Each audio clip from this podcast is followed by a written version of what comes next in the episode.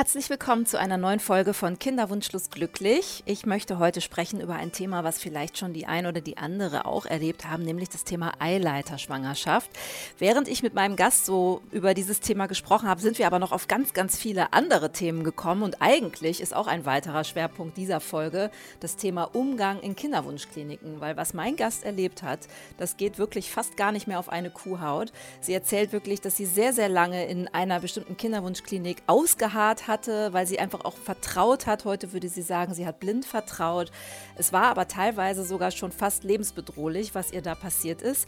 Und darüber wollen wir heute mal sprechen. Und sie sagt ganz klar, wenn ihr ein schlechtes Gefühl habt bei eurer Klinik, wenn ihr das Gefühl habt, ihr werdet nicht ernst genommen, dann sucht euch sofort eine zweite Meinung und das sage ich ja auch immer, sucht euch sofort eine zweite Klinik, geht zu einem anderen Arzt, es kostet nichts und es ist teilweise wirklich sehr, sehr wichtig und rückblickend sagt sie und ich übrigens auch, das hätten wir viel früher tun sollen. Wir haben viel zu lange in einer bestimmten Klinik ausgehadert, weil wir gedacht haben, die sind ja so, wie sie sind und was anderes gibt es nicht und das ist halt nun mal so, da muss man jetzt einfach durch.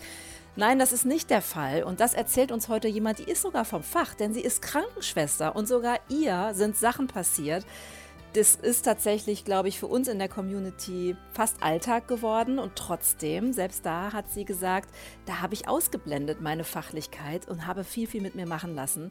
Deswegen freut es mich, dass sie heute mal erzählt. Ich habe Paula zu Gast aus Sachsen und freue mich sehr, dass sie sich die Zeit vor ihrer Schicht genommen hat. Es war ein Sonntag und sie hat gesagt, na klar, wir funken uns zusammen, bevor ich arbeiten muss und dann rede ich über meine Eileiterschwangerschaft, über die Endometriose, die ich habe, über meine siebenjährige Kinderwunschreise, die ich schon hinter mir habe, obwohl sie erst 31 ist. Und ich freue mich sehr. Viel Spaß mit Paula und wenn ihr wollt, könnt ihr auch gerne mit ihr Kontakt aufnehmen. Wie das geht, erfahrt ihr wieder, wie gehabt, am Ende dieser Podcast-Folge. Ganz viel Spaß. Herzlich willkommen zu einer neuen Folge von Kinderwunschlos glücklich. Heute mit einem Gast aus Sachsen, nämlich die liebe Paula. Wir haben ein paar Anläufe gebraucht, bis wir uns endlich jetzt mal getroffen haben. Und ich bin so froh, dass es geklappt hat. Und ich freue mich, dass du dich ähm, ja heute hier zu mir gesellst und äh, deine Geschichte erzählst, denn wir wollen heute auch ein bisschen über ein Thema sprechen. Ich glaube, das betrifft viele. Das hatten wir aber bei mir im Podcast noch nicht so sehr in Sachen Kinderwunsch, nämlich unter anderem das Thema Eileiterschwangerschaft. Und deswegen bin ich froh, dass du da bist. Du bist auch Krankenschwester. Das heißt, du kennst dich, glaube ich, auch ganz gut mit solchen Themen aus. Aber jetzt übergebe ich dir einfach mal das Wort. Erstmal herzlich willkommen, Paula. Stellst du dich mal kurz vor? Ja, hi, genau. Also mein Name ist Paula. Ich bin 31 Jahre jung und ähm, freue mich total hier zu sein. Also ich hatte dich ja einfach mal angeschrieben, ähm, weil es mir ein ganz großes Anliegen ist, ähm, mit dem Thema rauszugehen und das einfach auch so ein bisschen gesellschaftstauglich zu machen weil es mir doch ganz oft im Alltag begegnet, dass man dann doch so hinter vorgehaltener Hand, dass da ein bisschen gemunkelt wird und so. Und ähm, ja, und deswegen freue ich mich ganz sehr, heute ein bisschen was über meine Geschichte zu erzählen.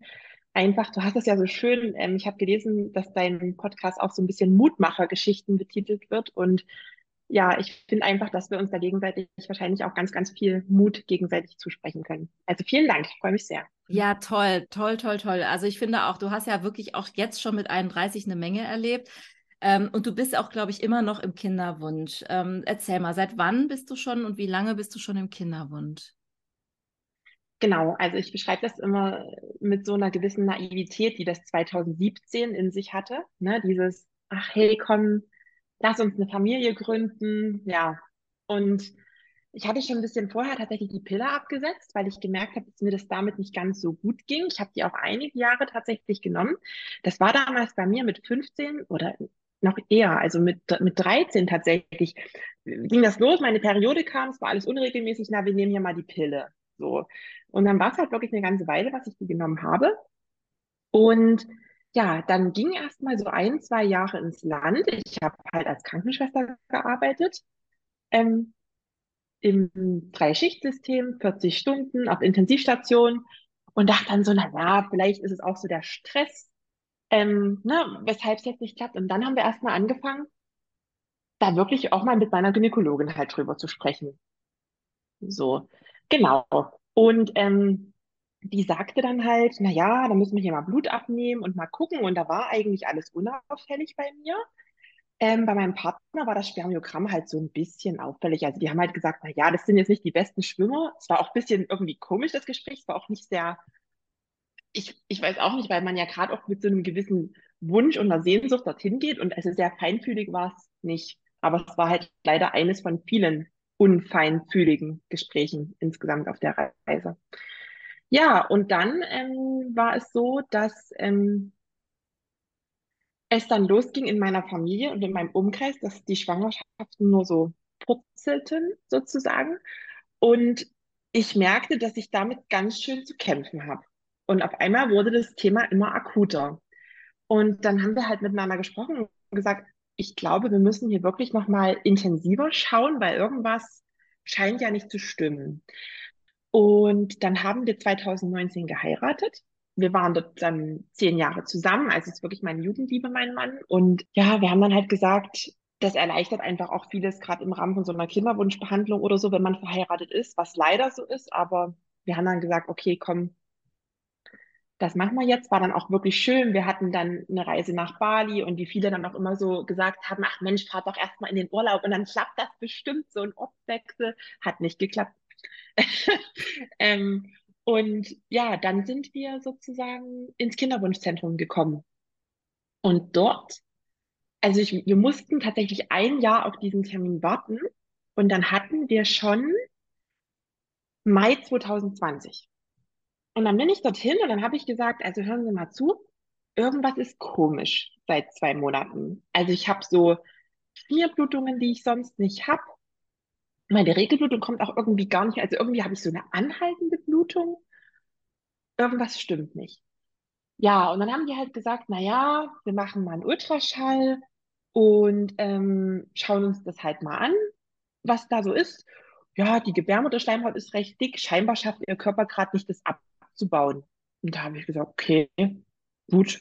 Wir würden Ihnen hier mal ein Hormon aufschreiben und das hilft Ihnen dabei, dass äh, das Endometrium besser abbluten kann. Und dann habe ich gesagt, gut, dann nehme ich das jetzt mal. Und dann haben die gesagt, wir sehen uns dann halt in vier Wochen wieder und machen eine Kontrolle. Ja, und dann sind wir in den Urlaub gefahren. Und was soll ich sagen? An den Symptomen hat sich nichts geändert. Also die sind geblieben. Es gab auch keine Abblutung oder so. Und wir sind dann Fahrrad gefahren. Ich bin joggen gewesen und ich dachte irgendwie, was stimmt nicht? Also ich hatte halt so ein Ziehen im Unterleib. Und das Schräge ist, du hast ja eigentlich in der Einleitung so ein bisschen gesagt, ähm, dass man ja meinen könnte, ich bin Krankenschwester und würde gewisse Symptome kennen. Aber das Ding ist halt immer, wenn es einen selber betrifft, dann denkt man leider gar nicht so weit. So, und dann, ja, sind wir zurückgefahren. Und ich habe halt als Krankenschwester gearbeitet. Ich, wir sind Freitag zurück und an dem Wochenende musste ich wieder arbeiten. Und auf einmal konnte ich die Patienten kaum noch heben. Ich hatte wahnsinnige Schmerzen im Unterleib und ähm, habe dann richtig massive Blutungen bekommen. Und im Urlaub dachte ich noch, ich habe wahnsinnigen Appetit, meine Brüste schwellen an, aber keine Ahnung, das sind bestimmt die Hormone, dachte ich. Ja, und dann ähm, konnte ich kaum noch aufrecht stehen. Und dann hat mein Mann gesagt, ich fahre dich jetzt in die Notaufnahme. Und ich habe dort schon vorher angerufen im Kinderwunschzentrum und die dachten dann, hm, vielleicht ist es eine geplatzte Zyste. Und die haben mich dann untersucht. Und erstmal sollte ich Urin abgeben und die sagten dann, na ja, wir würden mal einen Graftest machen. Ich dachte, okay, Graftest, ich habe nie in der Dünn gearbeitet, keine Ahnung, was das ist. Und dann rief noch jemand von hinten, der Kraftest ist positiv. Und dann habe ich gesagt, was bedeutet das? Sie sind schwanger. Und dann bin ich irgendwie so aus allen Wolken gefallen, weil ich damit überhaupt nicht gerechnet habe. Und dann haben die Blut abgenommen, den HCG-Wert bestimmt. Und dann haben die gesagt, okay, sie sind schon ziemlich fortgeschritten schwanger. Also das sieht ja aus wie eine elfte, zwölfte Woche. Aber wir finden im Ultraschall keine Fruchthöhle. Es ist nichts da. Dann kamen vier Ärzte rein. Es war ja Corona. Mein Mann durfte nicht mit rein. Ähm, jeder hat draufgeschaut. Keiner wusste, was es ist. Ähm, die haben dann gesagt, also es kann ein Abort sein. Es kann sein, dass es eine Zwillingsschwangerschaft ist und einer abgegangen sein, oder es ist eine Extrauterin-Gravidität, also eine Eileiter- oder Bauchhöhlenschwangerschaft. Und das war Sonntagabend. Und dann haben die gesagt, ich, wir würden Sie jetzt bitten, nach Hause zu fahren und sich am Dienstag früh wieder bei uns vorzustellen und dann nehmen wir nochmal Blut ab und wenn es schlimmer wird, dann nehmen sie eine Buscopan. Und jetzt muss man wirklich dazu sagen, dass das eigentlich eine hochbedrohliche Situation gewesen ist, weil der hätte platzen können. Ich bin dann am Dienstag früh rein und ähm, dann war das so, dass die dann nochmal Blut abgenommen haben und gesagt haben, ähm, ja, okay, HCG stagniert. Das bedeutet, die Schwangerschaft ist noch da, aber sie kann nicht wachsen. Und das scheint eben wirklich eine Schwangerschaft zu sein, die im Eileiter sitzt. Und dann hatte ich eine Ärztin und das Verrückte war an diesem Kinderwunschzentrum, dass die, das Kinderwunschzentrum und die Schwangerenbetreuung, das war ein Raum. So. Und diesmal durfte ich also in die Schwangerenbetreuung gehen. Ähm, und dann haben halt, hat halt eine Ärztin da drauf geschaut, hat mich vorher noch mal ganz explizit gefragt, seit wann diese Schmierblutungen los waren. Und dann hatte ich der Verdacht bestätigt, dass ich wirklich in der zwölften Woche war mit einer Eileiterschwangerschaft. Und ich saß dort auf diesem Stuhl, die hat mich untersucht und hat dann der Schülerin erklärt, die mit im Raum war, was sie dort sieht und dass der Eileiter so desaströs zerstört ist, dass der entfernt werden muss.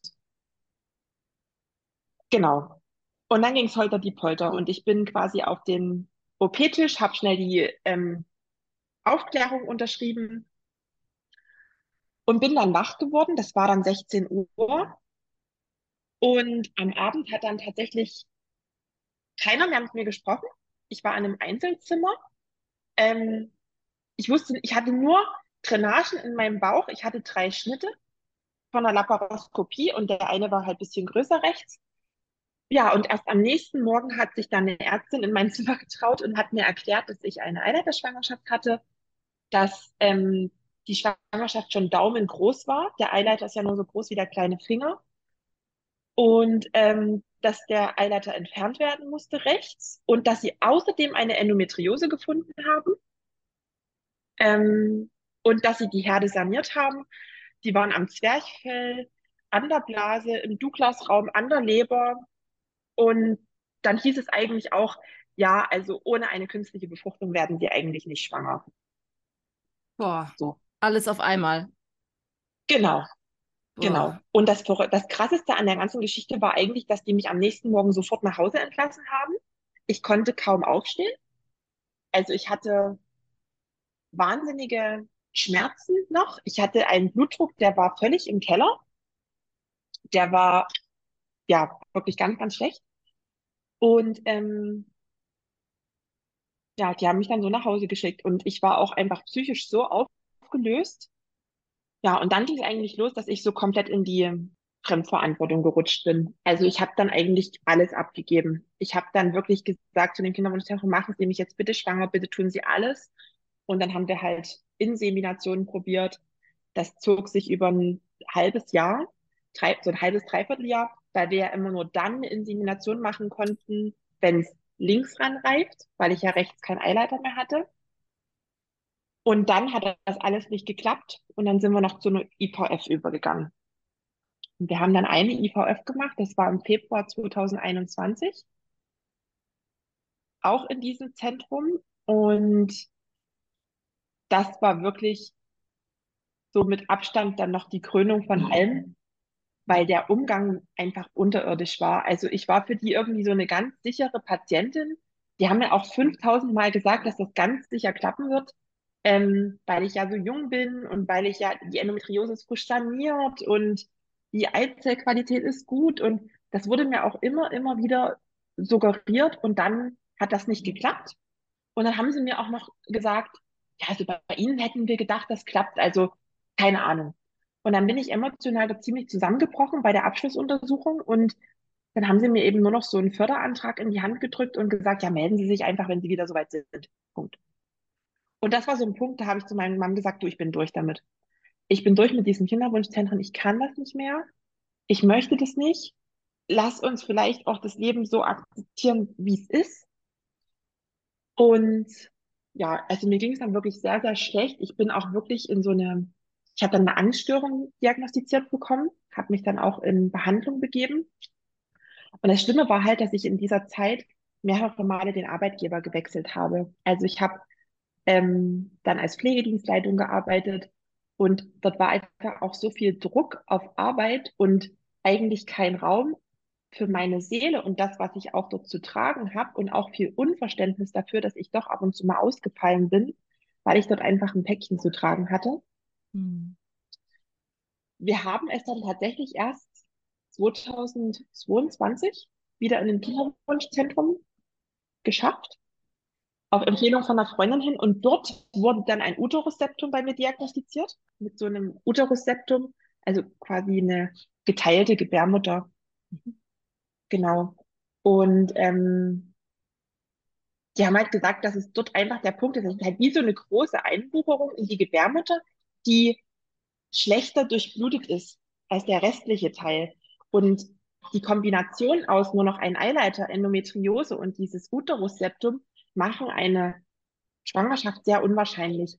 Und das Verrückte war, dass die das in der ersten Ultraschalldiagnostik gesehen haben. Also die haben es wirklich sofort gesehen, erkannt und haben gesagt, dass das operiert werden sollte.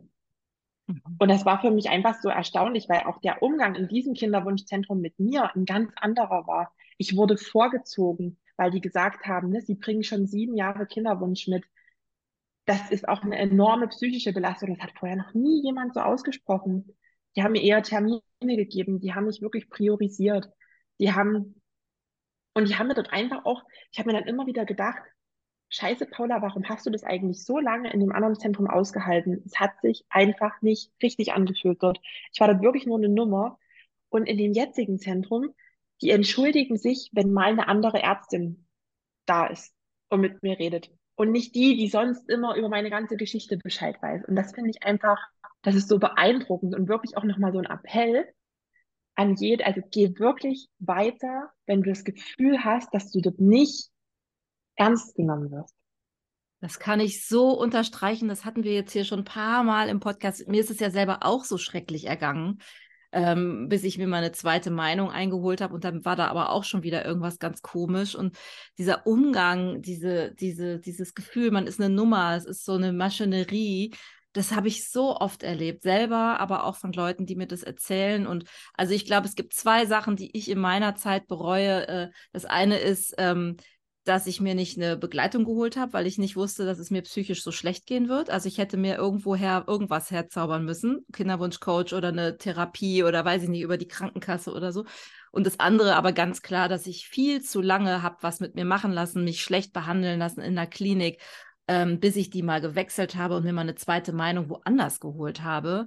Ähm, das ist wirklich was, was ich, aber ich bin gar nicht auf die Idee gekommen. Man fühlt sich ja auch so abhängig und die haben jetzt alle meine Infos, alle meine Werte. Ich hatte ständig einen wechselnden Arzt in dieser ersten Klinik, ständig. Also da hat sich nie einer irgendwie entschuldigt. Ich war dann auch immer in einem anderen Behandlungszimmer und ich weiß gar nicht, was die da für einen komischen Durchlauf an Ärzten haben, aber ich hatte irgendwie das Gefühl, ich habe jedes Mal einen anderen gehabt.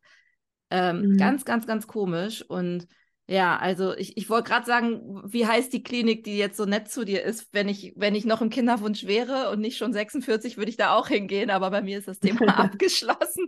Nee, weil das, man, man, ja. man sehnt sich so nach einer menschlichen Ansprache, oder? Und das ist ja, das scheint ja. einem so normal, aber es ist überhaupt nicht normal im Kinderwunschzentrum. Nee, das ist es nicht. Und das, das Verrückte war auch, muss ich ehrlicherweise sagen, ähm, dass in der, in der Klinik, ähm, wo ich jetzt eben bin, ich habe da das erste Mal angerufen und, und die haben wirklich eine halbe Stunde mit mir telefoniert. Boah. Ähm, sie wollten, um meine Geschichte zu erfahren. Und ich dachte so, krass, das war so der erste Moment, wo ich dachte, das, das sind ja Menschen. Und dann habe ich dort selber erlebt, wie dort eine Frau scheinbar einen positiven Test bekommen hat und die war dort zum Ultraschall. Dann haben die dir ein kleines Präsent überreicht, die Klinik. Und ich dachte so, das sind einfach so schöne Gesten, die ich einfach in der anderen Klinik, ich habe ich hab dann immer gedacht, ja, vielleicht ist es einfach so, dass ich nur eine Nummer bin und die haben ja auch nicht viel Zeit. Und das Ding war auch durch die wechselnden Ärzte, du hast ja immer wieder von neuem angefangen zu erzählen. Klar hatten die so den Rahmen skizziert. Das Ding war halt, dass du ja immer wieder anfängst, Dinge von dir zu erzählen. Und klar, die haben dort so den Rahmen, ne? die haben gewisse Dinge skizziert, aber dann können sie vielleicht die Schrift vom Vorgänger nicht lesen und dann fangen sie wieder an. Und, und ich habe mal eine wunderschöne Begegnung gehabt mit einer Krankenschwester ähm, auf der gynäkologischen Station. Und die hat dann tatsächlich zu mir gesagt, ähm, ganz ehrlich, sie teilen hier ihr Innerstes mit uns. Also wo, wenn nicht hier, ähm, sollte Raum sein für all diese, für ihre Geschichten und ähm, also für ein Gespräch nebenher und für ein bisschen Zeit. So. Und das hat mich sehr geprägt. Und das war dann auch so ein Punkt, ähm, warum ich dann selber auch in eine Coaching-Ausbildung gegangen bin. Ah. Und dann auch für mich gesagt habe, ähm, ich habe das, glaube ich, in erster Linie auch erstmal so ein bisschen für mich gemacht, um mit den Dingen zurechtzukommen, um mich zu reflektieren, um Umgang mit meinen Gefühlen zu bekommen, weil man ja auch ehrlicherweise sagen muss, ne, du hast es auch gerade gesagt, du hättest dir so eine Begleitung gewünscht, Therapieplätze sind begrenzt.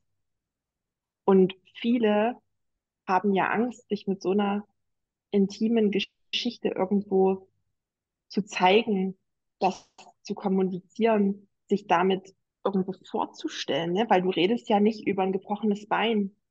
Ja. So, und dort sind wir ja auch ganz krass bei der Sache, was das ja auch mit dem eigenen Selbstwert auch macht. Mhm. So eine Reise. Ne? Mhm.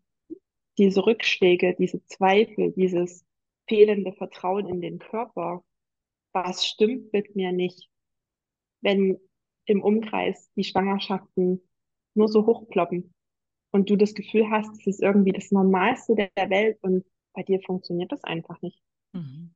Ja, kann ich noch sehr, kann ich mich noch sehr gut dran erinnern. Das hatte ich ja auch und ich glaube, das haben wir alle, die wir in Kinderwunschkliniken sind. Warum klappt es bei mir nicht? Was stimmt mit mir nicht? Ne? Ja. Mhm. Was hast du denn jetzt aus diesen ganzen Geschichten gelernt? Also du sagst ja, es ist ja jetzt ein Mutmacher-Podcast mhm. und du mhm. hast, glaube ich, einen, einen, recht schönen Umgang äh, trotz dieser Geschichte mit dir und auch deinem Körper gefunden. Magst du davon mal ein bisschen erzählen? Was hilft dir? Ich muss ganz, ganz ehrlich sagen, dass ich bis dato ein sehr, sehr gespaltenes Verhältnis zu meinem Körper hatte. Also ich habe mich immer sehr gestriezt. Ähm, auch so ein kleiner Controletti insgesamt. Und ähm, ich muss halt sagen, dass ich durch meinen Kinderwunsch einen ganz, ganz, also das ist eigentlich total verrückt, aber ich habe dadurch einen ganz, ganz anderen Umgang mit mir gelernt.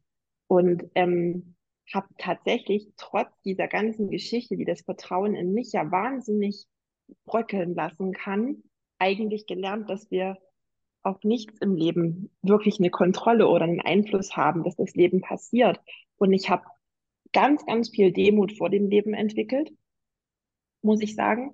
Und ich habe halt auch gelernt, dass es, dass viel in uns liegt, dass die Eigenverantwortung in uns liegt und dass andere Menschen nicht dafür verantwortlich sind, uns glücklich zu machen oder uns Wünsche zu erfüllen. Und vor allem habe ich auch gelernt, dass es nicht die Zukunft ist oder ein Zustand in der Zukunft, der uns glücklich macht. So, die Frage ist ja auch, welches Bedürfnis steckt denn dahinter? Warum wünsche ich mir dieses Kind? Und ich muss halt sagen, dass so in dieser ganzen Kinderwunschreise ähm, habe ich ja viele, viele, viele dieser Fragen irgendwie gespiegelt bekommen, reflektiert bekommen. Und sich einmal damit auseinanderzusetzen, dass es ja vor allem auch diese für mich ist es auch vor allem wirklich so diese Fürsorge für jemanden zu haben, meine Liebe zu teilen und natürlich auch, also so meine Werte weiterzugeben und zu sehen, was könnte ich so einem Mäuschen mitgeben. So. Und sich dann zu fragen, wie kann ich das vielleicht schon jetzt in meinem Leben verwirklichen? So. Und das hat mich dann natürlich auch so zu dem Punkt gebracht, ich bin in die Eigenverantwortung gegangen, ich habe eine Heilpraktika-Ausbildung begonnen, ich habe eine Coaching-Ausbildung begonnen und ähm, meine Vision ist es wirklich, eine ganzheitliche Begleitung zu werden für Menschen, die wirklich durch Lebensprozesse zu begleiten. Also gerade in meinem Arbeitsalltag als Krankenschwester im intensivmedizinischen Bereich, ich habe viele Palliativbetreuungen, ich begleite Menschen durch schwerste Krisen, Prozesse, und mir wurde dort ganz oft gespiegelt, dass ich immer die richtigen Worte finde und dass ich mich nicht scheue, auf die Menschen loszugehen. Und das war so ein Moment, wo ich dann dachte, hey, vielleicht ist es das. So, vielleicht ist es meins.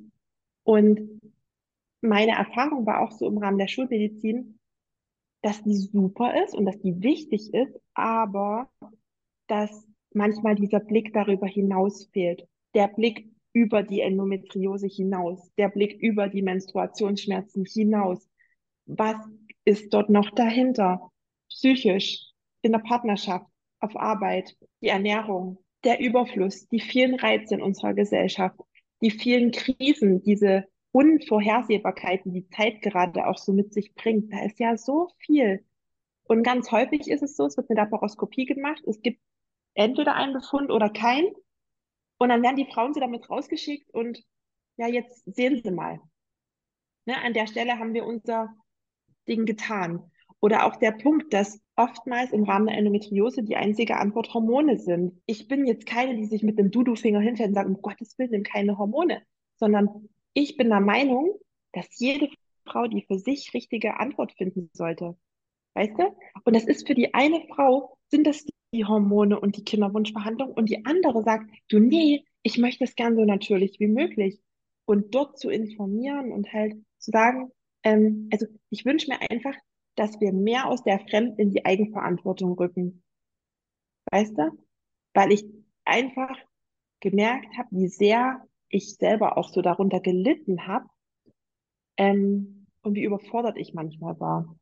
Und wie sehr ich mir manchmal einfach jemanden gewünscht hätte, so eine neutrale Person, die mir einfach mal den Raum offen hält. Mhm. Die einfach mal sagt, hey, komm, hau mal raus, hau mal raus. Was fühlst du gerade, wenn deine beste Freundin schwanger ist? Ja, ist Neid, oder? Oder? Ja, genau. Wo, wo kann man das so teilen, ohne dass jemand die Augenbrauen hochzieht oder dass dir irgendwelche Ratschläge ins Gesicht geballert werden? Von wegen, ja. hast du schon mal mit Folsäure probiert? Oder ach, bei meiner Freundin, ich war jetzt letztens auf dem Dorffest, wo jemand zu mir kam und gesagt hat, Mensch, du, du hast doch Schwierigkeiten, schwanger zu werden. Ich dachte so, ach ja, klar. Unterhalte ich mich jetzt gerne mal so auf dem Dorffest mit dir darüber. So einen Philippinen, der kommt hier alle zweimal im Jahr hierher. Und da sind schon zwei Frauen von dem schwanger geworden. Ich so, oh, von dem. Na Mensch. Toll. Es ist so verrückt. Weil natürlich wünsche ich mir auf der einen Seite, dass es gesellschaftstauglich wird, aber ich wünsche mir einfach eine gewisse Sensitivität. Ja, genau. Ähm, ich wünschte, ich hätte okay. dich schon in meiner Kinderwunschzeit kennengelernt, weil ich genau die gleichen in Intentionen hatte, die, genau die gleichen Gefühle. Ich klebe gerade an deinen Lippen, weil ich glaube, es hätte ich alles erzählen können, genauso. Ja. Ähm, dieser Wunsch, diese, dieses, ich will auch mal sagen, dass ich nicht mit meiner Freundin über dieses Thema reden möchte, weil die auch eine Kinderwunschgeschichte hinter sich hatte und ich habe, ich konnte nicht mehr, ich wollte nicht neue Ratschläge hören, was ich jetzt alles noch probieren soll und so. Ich wollte einfach nur mal sagen, ich kann nicht mehr, ich will nicht mehr, ich bin traurig, ich bin wütend, ich bin neidisch. Ähm, ich will auch nicht, ich will einfach manchmal nur erzählen, ohne direkt einen Ratschlag oder einen Tipp zu kriegen. Ich finde, das zieht sich in allen Themen durch in unserem Leben egal über was man spricht, man bekommt immer sofort von außen Ratschläge, egal um was es geht. Ich weiß nicht, wo das herkommt. Das fällt mir in letzter Zeit sehr stark auf. Ähm, und es gibt gar nicht mehr diesen Raum, einfach nur mal erzählen zu können, dass es mir einfach gerade scheiße geht, dass es mich gerade stresst, dass ich traurig bin, dass ich wütend bin. Ach, hast du es schon mal damit probiert? Wusstest du eigentlich, dass es das und das gibt? Magst du mal und so? Ich habe ne, letztens mal eine Umfrage gemacht auf meinem Instagram-Kanal was möchten wir eigentlich hören in solchen Situationen? Und dann haben mir die Frauen geschrieben, es sind ja meistens Frauen bei mir im Kanal, ähm, was sie gerne gehört hätten. Sowas wie, komm, ich nehme dich mal in den Arm. Oder magst mhm. du reden? Oder komm, ich teile, das fand ich eine süße Antwort, komm, ich teile meinen Netflix-Kanal mit dir. Eine schrieb äh, Wein, Fragezeichen. Also weißt du, so einfach so. Also nicht jetzt, hast du schon mal das probiert, magst du das nochmal? Ich kenne da einen tollen Arzt, der hat das und das geschafft. Nee, genau. Also das ist, ich glaube, gut, dass du jetzt und dann noch wirklich fachlich unterstützt diesen Weg gehst und anderen Frauen diesen Raum eröffnest, finde ich super. Weil, was du gerade sagst, du sagtest, du weißt nicht so richtig, woher das kommt. Weißt du, welche Erfahrung ich gemacht habe? Das ist die Angst vor Nähe. Das ist die Angst vor echter, wahrhaftiger Nähe und die Angst davor, diesen Schmerz jetzt mittragen zu müssen, weil es ist am Ende des Tages Schmerz. Na klar. Und ganz häufig, guck mal, wir fragen uns, wie geht's dir? Ja, gut. Und wenn jemand sagt, es nicht so gut, dann, oh Gott, so viel wollte ich jetzt eigentlich gar nicht wissen. Genau. Und diesen Raum zu eröffnen. Darum geht's. Das ist toll. Hast du jetzt auf die letzten Meter ähm, noch so, so, ich sag mal, so zwei, drei Lifehacks, so Notfalltipps, wenn man es gerade so richtig fett abkriegt in der Kinderwunschklinik, was helfen könnte? Also zuallererst annehmen von allem, was da ist und sich die Erlaubnis zu erteilen, sich damit zurückzuziehen und jetzt nicht an der nächsten Babyparty teilzunehmen. wirklich annehmen und atmen. Mhm. So. Und auch wenn es scheiße weh tut, annehmen und atmen. Und dann, sich dann vielleicht so eine kleine Liste anzulegen von Sachen, die man schon immer mal machen wollte und die man nur jetzt machen kann ohne Kind. Zum ah. Beispiel. Und davon eine Sache zu machen. Ja. Schön. Ja, da habe ich neulich auch schon mal drüber gesprochen, was ich äh, für mich immer so definiere, was ich jetzt machen kann ohne Kind. Und es genau. können so Kleinigkeiten sein. Bei mir ist es dann sowas wie, ich kann ausschlafen oder ich kann Mittagsschlaf machen, weil ich genau. Herrin über meine Zeit bin, am Wochenende meistens, nicht immer, aber so bist du ja nicht mehr mit Kind. So schön das ist, ein Kind zu haben, aber du bist es nicht mehr. Und äh, ja, das sind so meine super Dinge. Ja, schön, sehr schön. Ach, mhm. Paula, das ist toll. Ich könnte dir stundenlang zuhören. Leider geht uns jetzt die Zeit flöten. Ähm, ja, gibt es noch einen Wunsch, den du, den du so hättest, den du dir noch erfüllen möchtest? Ähm, also ich muss sagen, ein ganz großer Wunsch erfülle ich mir halt gerade schon so. Also mit der Coaching-Ausbildung, mit der Heilpraktiker-Ausbildung und wir wohnen jetzt in unserem Haus. Das ist ein riesengroßer Wunsch, den wir uns dieses Jahr erfüllt haben. Und ein großer Wunsch ist von mir tatsächlich nochmal nach Schottland zu reisen. Ach, also das toll. ist so ganz hm. großes Ding. Ich bin so ein kleiner Outlander-Fan. Schön. Und die Kulissen würde ich irgendwie gerne nochmal sehen. Ja, das ist so ein Ding, was ich mir, glaube ich, total gerne nochmal erfüllen wollte. Ah, genau. Ah, und ansonsten, ja. Ähm, ja, muss ich halt immer wieder sagen, dass ich mich halt wirklich darauf besinne, was schon da ist und dass ich da sehr dankbar dafür bin. Das ist ein so schönes Schlusswort. Wir haben nämlich leider nur noch eine Minute und 13 Sekunden, deswegen stelle ich keine neue Frage mehr. Ich danke dir sehr. Ich danke Paula. Das ist wirklich toll. Ich könnte dir stundenlang zuhören. Ich glaube, du hast noch ganz, ganz viel mehr zu erzählen. Vielleicht kommst du noch mal vorbei und wir machen noch mal eine zweite Folge. Ich würde mich sehr freuen. Und jetzt wünsche ich dir einen schönen Tag. Ich weiß, dass du jetzt arbeiten musst. Es ist Sonntag und du hast Dienst in der Klinik und deswegen danke, dass du dir die Zeit genommen hast und ganz liebe Grüße nach Sachsen. Vielen, vielen Dank, dass ich da sein durfte. Und alles, alles Liebe für euch alle.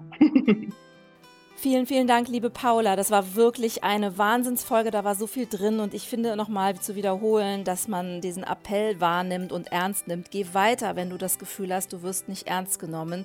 Dass die menschliche Ansprache in den Kliniken und in den Behandlungen häufig so oft fehlt. Und du hast ja tatsächlich dann auch die Erfahrung gemacht, dass es auch andere Kliniken gibt, die es wirklich ganz toll machen.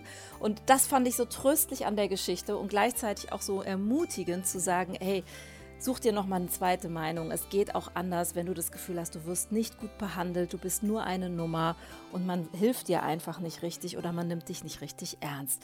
Ja, vielen Dank, dass ihr zugehört habt. Wenn ihr mit Paula Kontakt aufnehmen wollt, dann schickt mir eine E-Mail auf kinderwunschschlussglücklich at gmail.com oder auf meinem Instagram-Kanal Kinderwunschlos glücklich, jeweils mit UE. Und in zwei Wochen hören wir uns wieder, wenn es wieder heißt Kinderwunschlos glücklich, euer Podcast mit Mutmachergeschichten bei unerfülltem Kinderwunsch. Und wenn euch dieser Podcast gefällt, dann hinterlasst doch bitte eine gute Bewertung in eurer Podcast-App. Das kann mir und uns und allen eigentlich nur helfen, dieses Thema auch bekannter und breiter zu machen. Bleibt gesund, bis ganz bald. In zwei Wochen hören wir uns wieder und ich freue mich auf euch. Schreibt mir alles, was ihr wollt. Wenn ihr in den Podcast kommen wollt, wenn ihr Kontakt zu Paula oder jemand anderem aus dem Podcast wollt, meldet euch einfach bei mir. Ganz liebe Grüße und bis bald, eure Susanne.